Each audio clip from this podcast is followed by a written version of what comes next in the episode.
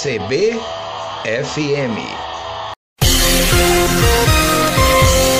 No ar, seu Jornal de Domingo.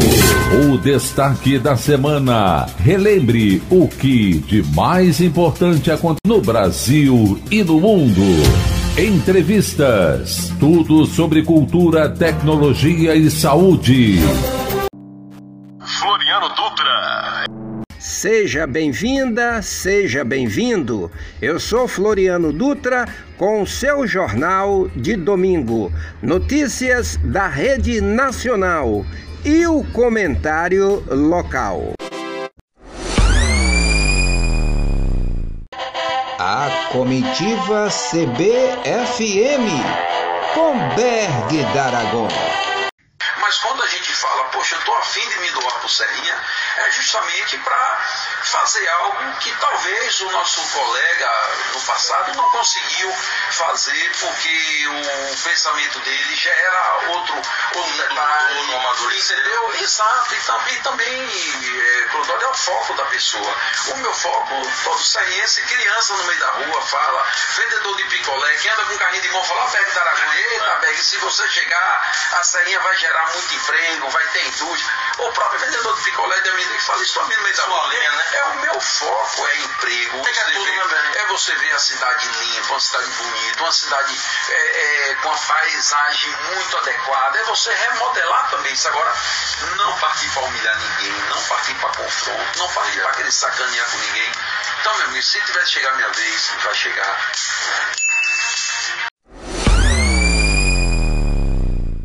O Pix é uma realidade nacional. A partir de 5 de novembro serão acrescentados novos mecanismos.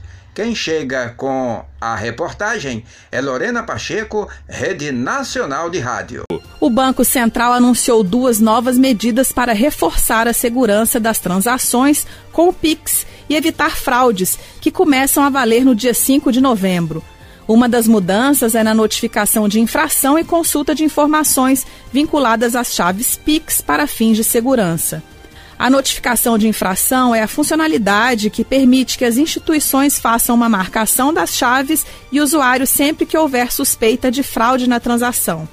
Esse registro passará a conter novos campos será possível especificar se houve golpe, estelionato ou invasão da conta, por exemplo, além de identificar o tipo de fraude como uma conta laranja. O Banco Central também reformulou os dados a serem disponibilizados no âmbito da análise antifraude de transações PIX. Em novembro, as instituições financeiras passarão a ter acesso a um conjunto mais relevante de informações, incluindo, por exemplo, a quantidade de infrações do tipo conta laranja ou falsidade ideológica relacionada ao usuário ou chave Pix.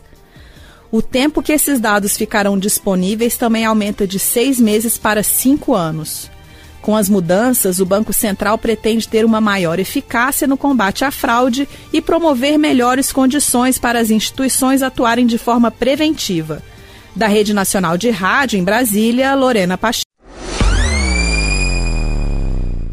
A influência sertaneja ajuda a construir a identidade de muitos locais no Brasil principalmente Feira de Santana, Bahia, para celebrar e valorizar as riquezas culturais dessa região tão diversa e encantadora do Brasil. A reportagem é da TV Brasil Feira de Santana. E aqui em Feira de Santana, o que não faltam são espaços que valorizam nossa cultura quem frequenta o mercado de arte popular, por exemplo, já deve ter visto o seu Jurivaldo Alves, um dos cordelistas mais conhecidos da cidade. Para ele, manter essa tradição é o mais importante. Cordel e a fotografia não pode deixar de existir, porque além de incentivar a cultura, é um documento que fica ali ao alcance de todo mundo. Ele conta que recentemente vendeu um cordel de sua autoria para uma editora de São Paulo. Na época da pandemia, como eu estava retido em casa, e eu disse, deixa eu mostrar que o cordel tá, ainda está em evidência. Escrevi um cordel da, da pandemia, no coronavírus, sem intuito de ganhar dinheiro dinheiro. Pela minha felicidade, foi lançado na feira do livro, na feira virtual do livro, e agora nós estamos tá vendendo os direitos autorais para uma editora em São Paulo que vai sair no livro didático. Outro espaço que tem se destacado bastante é esta loja colaborativa, com objetos e utensílios de origem sertaneja, como chinelos de couro, cartocheiras e objetos feitos com madeira. Eu e meu esposo, nós somos forrozeiros já há mais de nove anos. Ele já tem 16 anos na cultura do forró. E nós, enquanto consumidores, procurávamos esses produtos, tipo camisaria, as bolsas, os sapatos de dança. E não tinha ainda um lugar onde vendesse tudo junto. Então a gente começou com essa proposta e outras pessoas né, que trabalham também com artesanato regional gostaram e a gente criou esse espaço onde a gente tem um espaço de decoração e outro espaço de moda para a gente agregar vários artesãos nesse setor. Olha, gente, os produtos mais procurados aqui da loja são as camisas que carregam bordões conhecidos da galera, né? Como esse aqui, ó. O meu Oxente eu carrego com orgulho e o tradicional Lá Ele, né? bordão que muita gente, principalmente aqui na Bahia, conhece e fala no seu dia a dia. Produtos com maior procura são os artesanatos em madeira, em barro, as camisarias, né, com referências nordestinas, que nós temos seis parceiros aqui com essa temática, e as bolsas de dança, né, chinelos de couro, que é, é o, a grande procura da maioria da galera. Seja com cordel, artesanatos, festas juninas ou com a tradicional feira do Campo do Gado. Feira de Santana é uma referência quando o assunto é cultura nordestina.